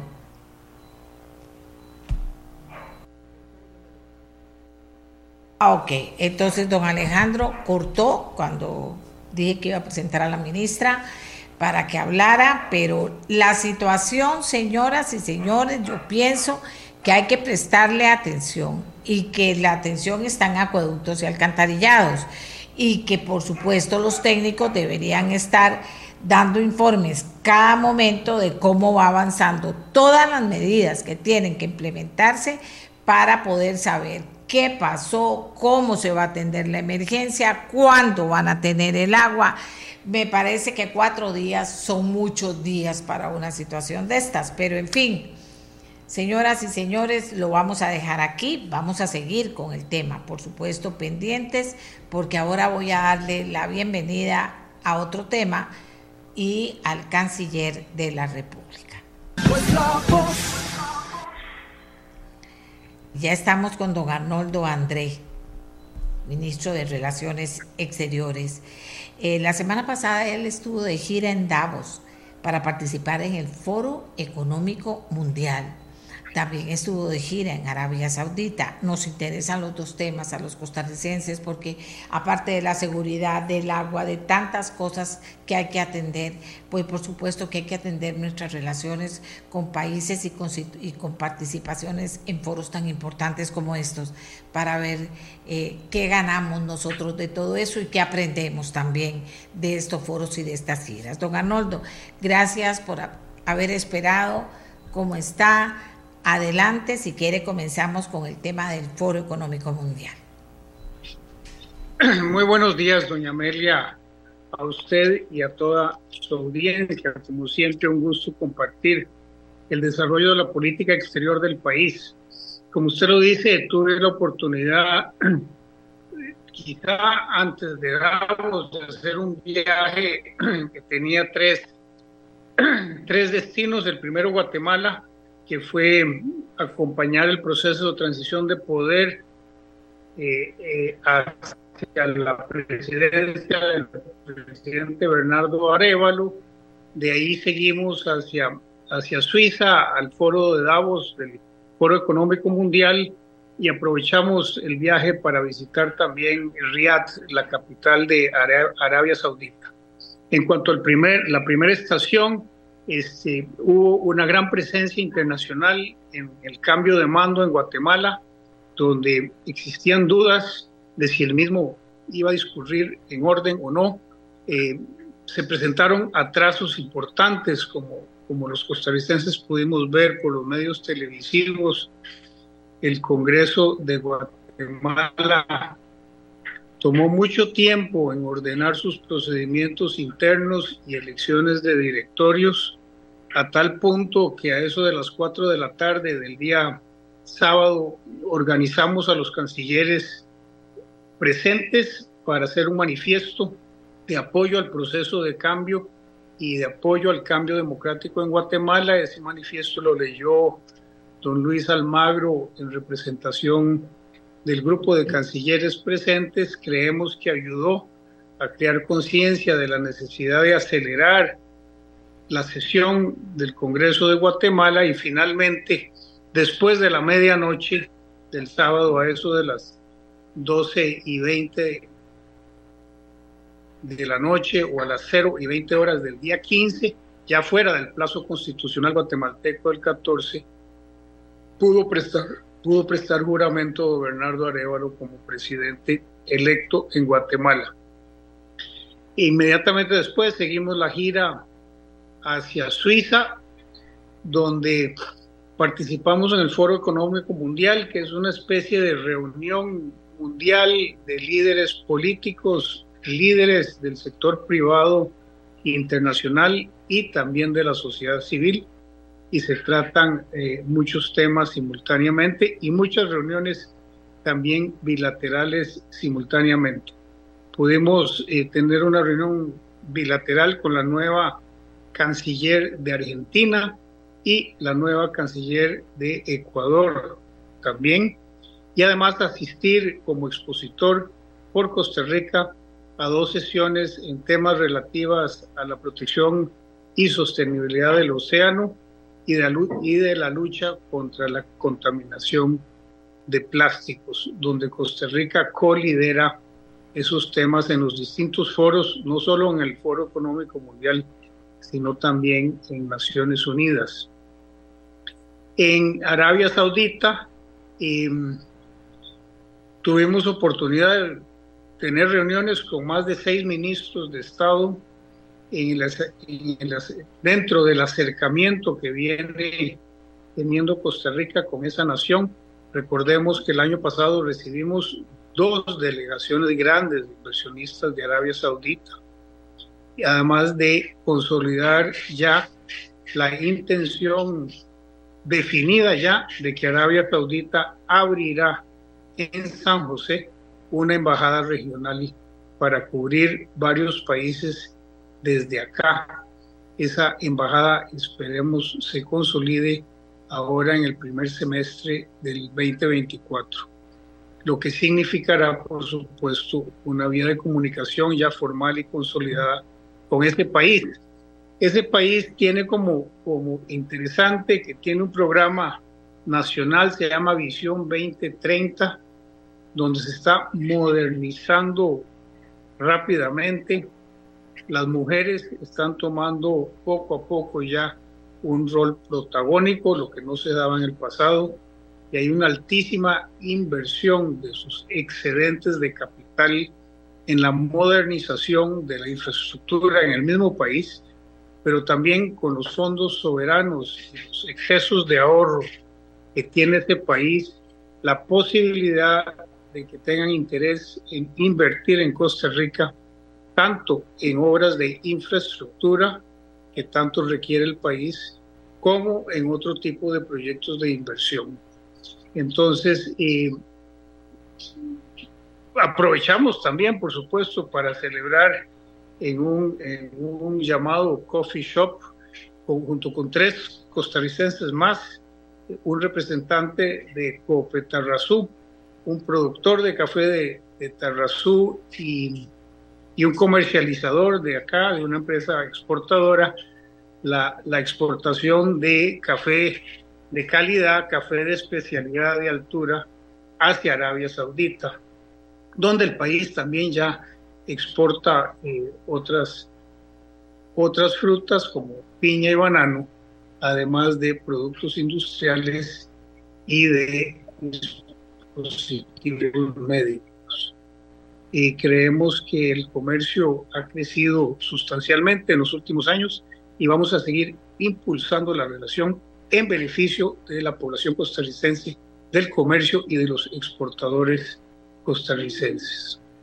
Además de ello, quizá mencionar como tema de interés que se ha desarrollado en estos últimos días eh, el fallo de la Corte Internacional de Justicia en el conflicto de Gaza, donde la Corte Internacional de Justicia con sede en La Haya eh, acogió parcialmente la solicitud de medidas cautelares que hiciera Sudáfrica, eh, eh, pues aprobando entre otras cosas, limitar el daño a la población civil en Gaza, garantizar que tenga acceso a servicios básicos y asistencia humanitaria, prevenir y castigar toda incitación al genocidio, preservar evidencia relacionada con la denuncia y entregar en el plazo de un mes un informe sobre el cumplimiento de estas otras medidas. Y, los jueces de la Corte rechazaron el desestimar el caso en esta fase y pasar a investigarlo por el fondo. Eh, no se ordenó un cese al fuego, de tal suerte que el conflicto armado continúa, pero ya hay un involucramiento de uno de los máximos órganos de Naciones Unidas, cual es la Corte Internacional de Justicia, en el conflicto, lo que pues denota la importancia internacional que tiene el caso también a este nivel de instancias formales. Le paso la palabra por si tiene alguna consulta. Sí, claro. La semana anterior se reunió el embajador de China con el presidente Chávez. ¿Se planea una gira para allá este año? ¿Cuándo sería? Y a propósito de la relación con China, ¿podría verse afectada la reunión o, o la relación con la discusión que hay en relación a los reclamos de Huawei contra el reglamento para 5G? Gracias, doña Amelia. La relación con China es de mucha importancia para el país, es uno de nuestros principales socios comerciales, además de que ya tenemos más de 16 años de relaciones diplomáticas con la República Popular de China y la misma presta, como es bien sabido, importantes proyectos de cooperación para el país y de diálogo eh, político y técnico y asistencial. Efectivamente, usted recordará que desde el año pasado estamos barajando posibles fechas para una eventual eh, visita del presidente Chávez a China. Esa invitación la tenemos y hay que afinar agendas y posibilidades eh, para ver si logramos, logramos organizarla y efectuarla para este año, por un lado. En cuanto al tema 5G y el fallo de la sala constitucional, no lo consideramos como un, un asunto de Estado que vaya a afectar esa posible visita o relaciones. Si bien la embajada ha hecho sus manifestaciones de apoyo a la posición de una empresa china, que es Huawei, Huawei, pues no creemos que eso vaya a afectar las relaciones porque es un asunto comercial de una empresa, por un lado, y por el otro lado, tal cual lo ha reconocido la Sala Constitucional de Costa Rica, se trata de asuntos de técnicos y de seguridad nacional que son competencia del Poder Ejecutivo. Así es que a pesar de eso, eh, la relación es plena. Es más, durante el saludo de Año Nuevo al cuerpo diplomático que hizo el presidente el viernes pasado, le tocó al embajador Tang eh, dirigir las palabras en nombre del cuerpo diplomático por ser él el decano de los embajadores, o sea, el embajador con más tiempo de servicio en Costa Rica de todo el cuerpo diplomático. El embajador Tang tiene más de, seis años de representar a China acá en Costa Rica. Y finalmente, señor canciller, aprovechando que puedo hablar con usted del tema, ¿cómo va el trabajo con el Banco Mundial para elaborar la estrategia nacional de migración?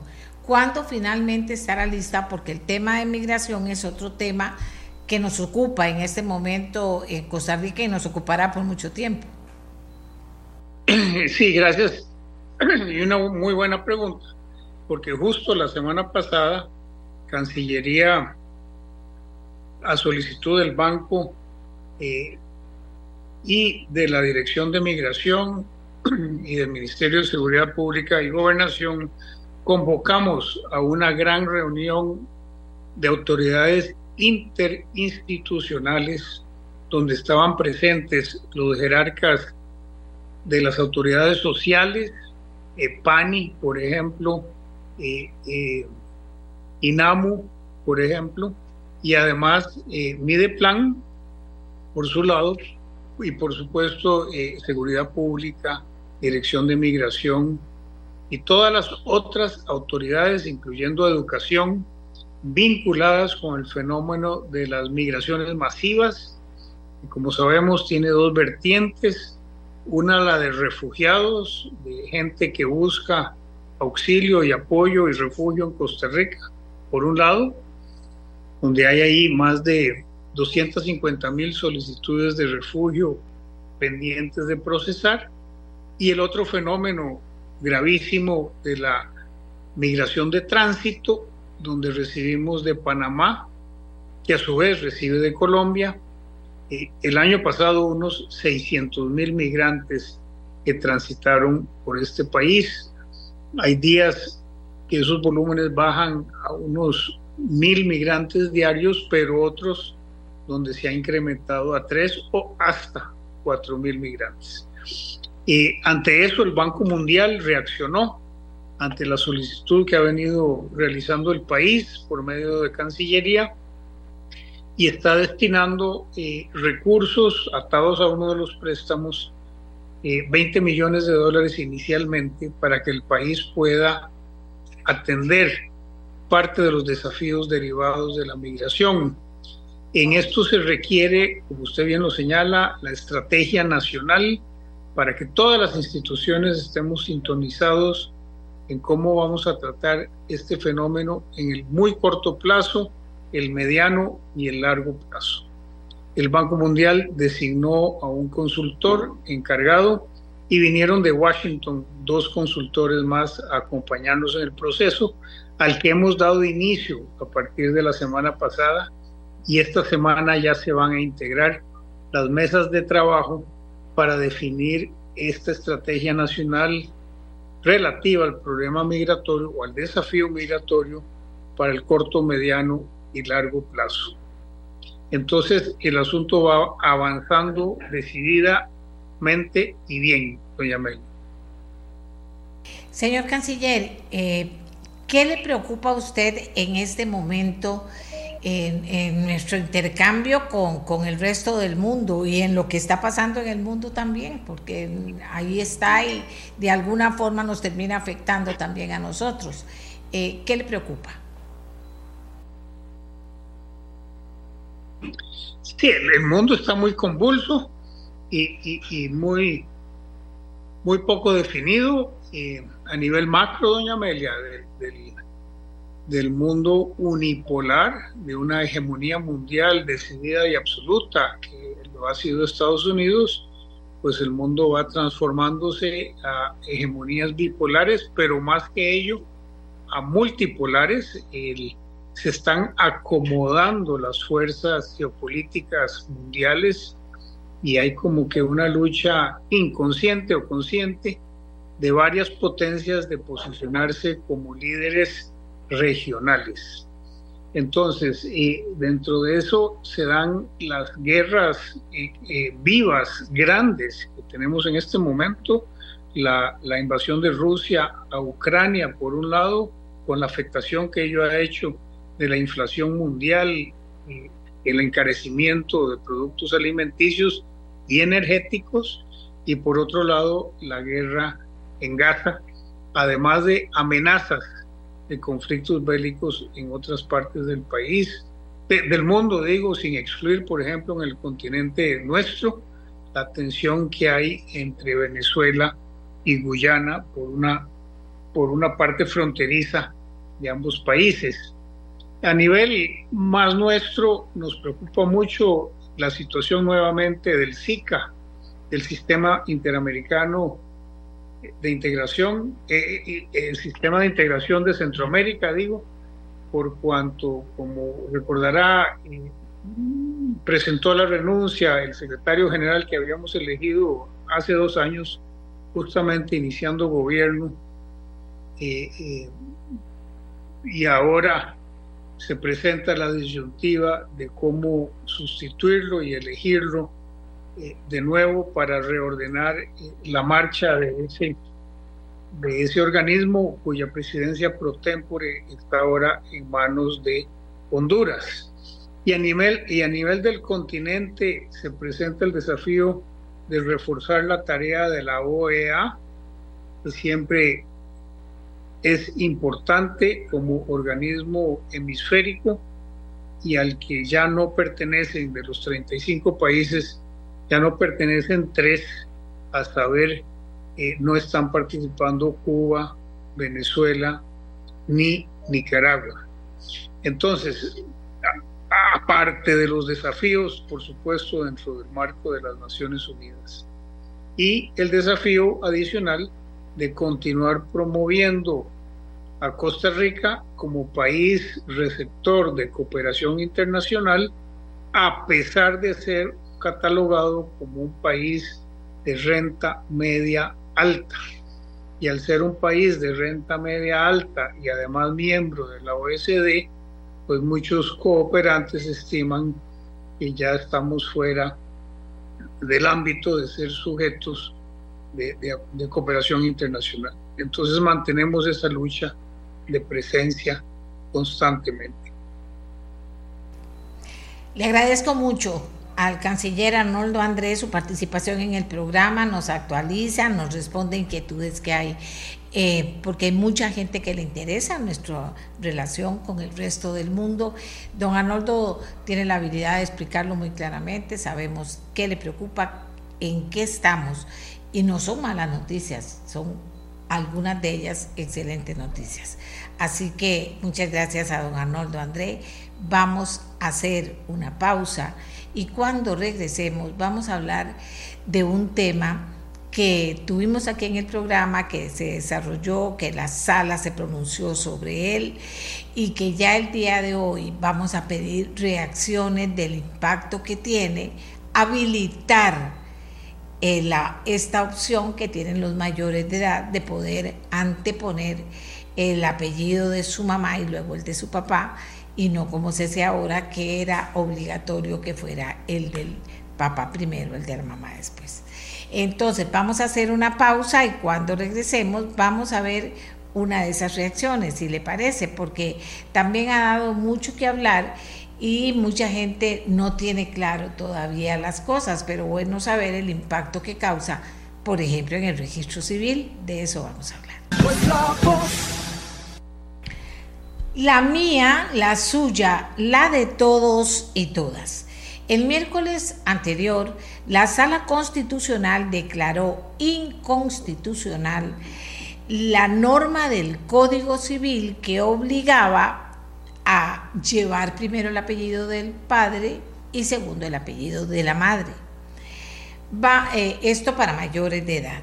Vamos a conversar con don Luis Bolaños, que es el director del registro civil, para que nos explique un poquito qué implicaciones tiene esto para el servicio civil. Hay que prepararse especialmente, podría haber de repente una avalancha de gente que quiere hacerlo y no estar en capacidad de poderlo hacer a tiempo. ¿Qué implicaciones tiene para los costarricenses y para el registro civil esta decisión de la sala cuarta?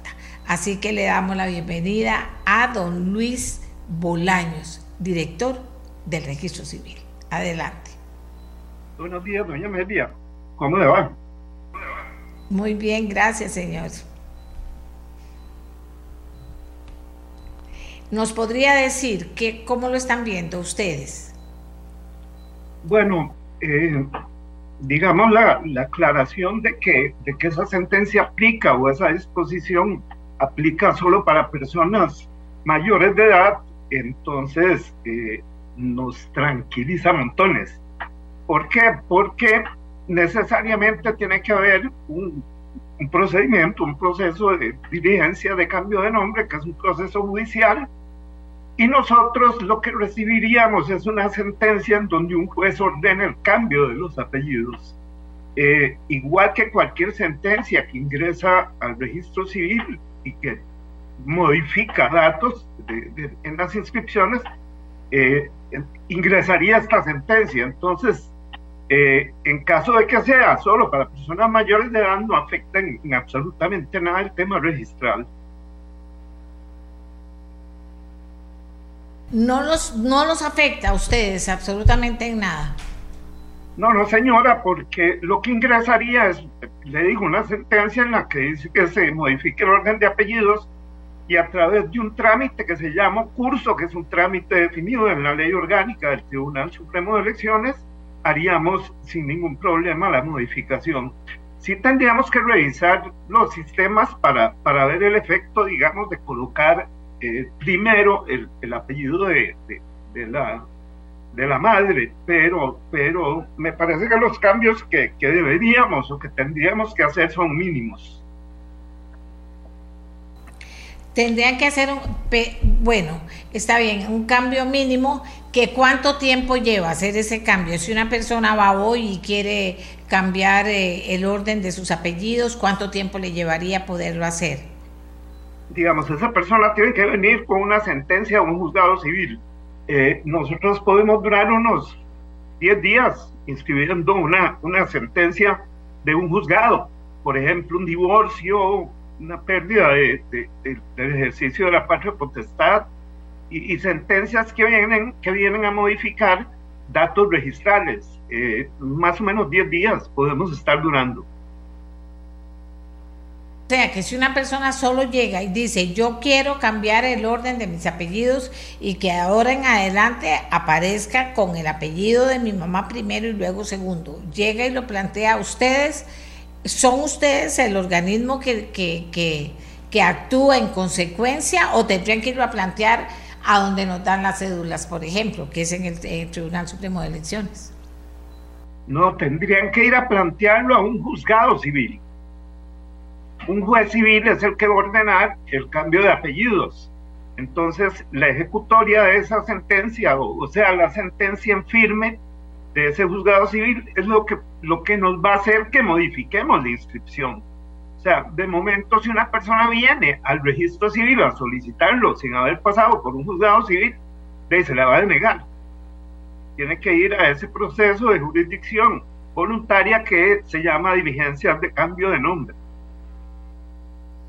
¿Tenemos idea de cuánto tiempo se dura en eso? No, señora, no sé cuánto estarán durando los juzgados en este momento. Bien. ¿Ha recibido inquietudes de personas que quieren cambiar el apellido en estos días desde que la sala se pronunció? Parece que al día siguiente del, pronunciamiento de la sala había una persona haciendo una solicitud de cambio de nombre en, la sección de actos jurídicos, es la que maneja estos trámites. Eh, le, le repito, o sea, una persona viene solita al registro civil sin haber pasado por un juzgado civil y, lo que vamos a hacer es denegarle la gestión.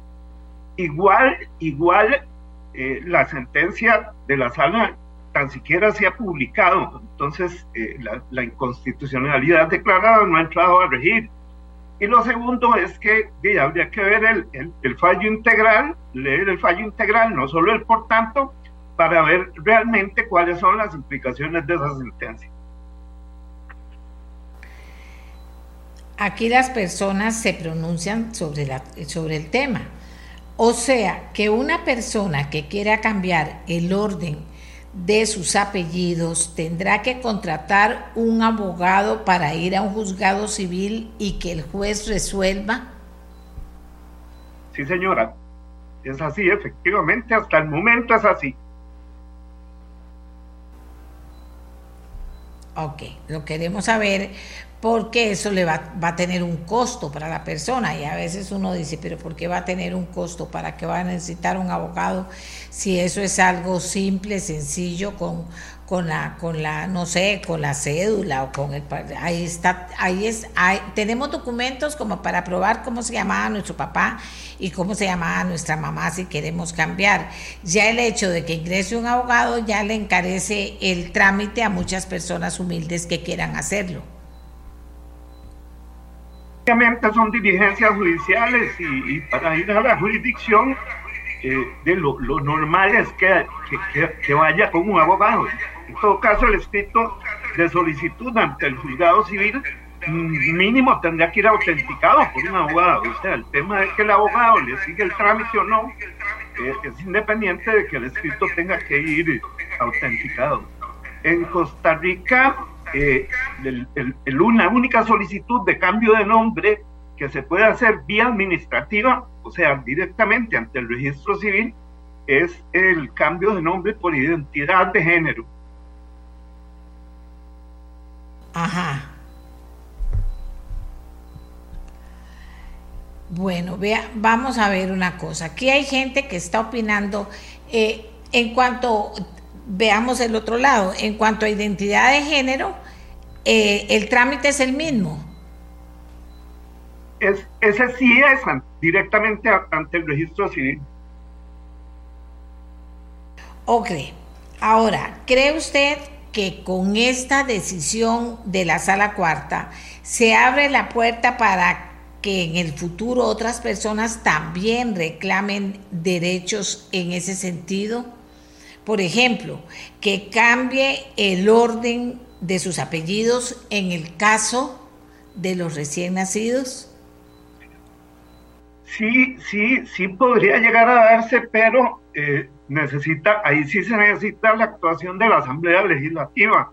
Hay un proyecto de ley que, que pretende esto eh, y, que, y, que, y que tiene, creo que, dictamen afirmativo de la comisión eh, que pretende que las personas, vamos, vamos a ver, el, el, proyecto busca que la inscripción se siga dando igual. ¿Por qué? Porque las reglas que hay en este momento son muy claras. Entonces, inscribiríamos igual con las reglas de hoy, pero se le daría las, a los progenitores, digamos, un periodo X para que vengan y modifiquen los apellidos de, de sus hijos. Eh, pero es un proyecto de ley y a mí me parece que, que, que sí, sí eh, requiere, digamos, de, de la actuación de la Asamblea Legislativa. Muy bien. ¿Y a usted en lo personal qué le parece? Cuénteme, usted que tiene experiencia en todos estos trámites, ya para terminar. ¿Qué le parece a usted? En lo personal me lo, me lo, veía venir, o sea, eh, siempre, siempre he pensado que, que era algo que, que, se iba a dar. Existen muchas legislaciones en otros países que, que, lo, que lo promueven Brasil es el ejemplo, el ejemplo más, más claro, donde, donde el apellido materno es el, primer apellido de las personas y el paterno el segundo. Entonces, si vieras que me lo, me lo veía, me lo veía venir y, no me toma con sorpresa ni nada, sea, es, algo que, que, podía darse. Y si en Costa Rica vamos a tener que acostumbrarnos, que esto debió, debió haberse hecho siempre, a que la identificación más importante es el número de cédula.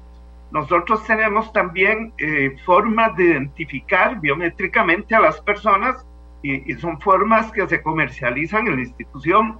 Entonces, es, cuestión de que la sociedad eh, empiece a utilizar el número de cédula y la, identificación biométrica como las identificaciones más importantes y, dejar para un segundo plano el nombre y los apellidos y, no necesariamente que los apellidos vayan en, el orden que decía el Código Civil. Bueno, Luis Bolaño, director del Registro Civil, le agradecemos mucho la información que nos da, que le sirve a las personas que están pensando en el tema. Eh, no sé cuánto costará un abogado, cobre baratico, ¿verdad? Porque aquí de pagar y pagar por todos lados, si no es abogado, son timbres quedamos después en cada cosa que queremos hacer con la ley, queda la gente teniendo que sacar platita y ahora no está la época como para sacar platita para muchas personas. Pero le agradecemos a don Luis Bolaños que nos ha ayudado con este tema. Eh, gracias, don Luis. Bien, amigos, amigas. Sí, se nos está acabando el tiempo del programa prácticamente.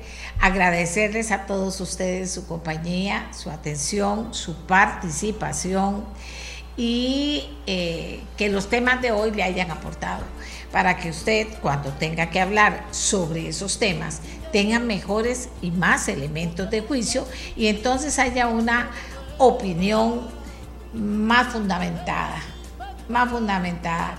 Y eso sirve para participar, para participar en redes sociales, para que la gente diga, ah, mira, lo que dice esta persona, le voy a poner atención, para llenar las redes sociales de gente respetuosa, con opinión, con opinión a favor o en contra de un tema pero con opinión, que no insulte, que no, que no diga cosas que no son, que no repita mentiras, que le conste las cosas que va a decir y cuando tiene elementos de juicio para poder, para poder tener esa opinión fundamentada, pues aporta de forma muy positiva a la opinión pública nacional. Así que nos vamos, vamos a ir a preparar el programa de mañana.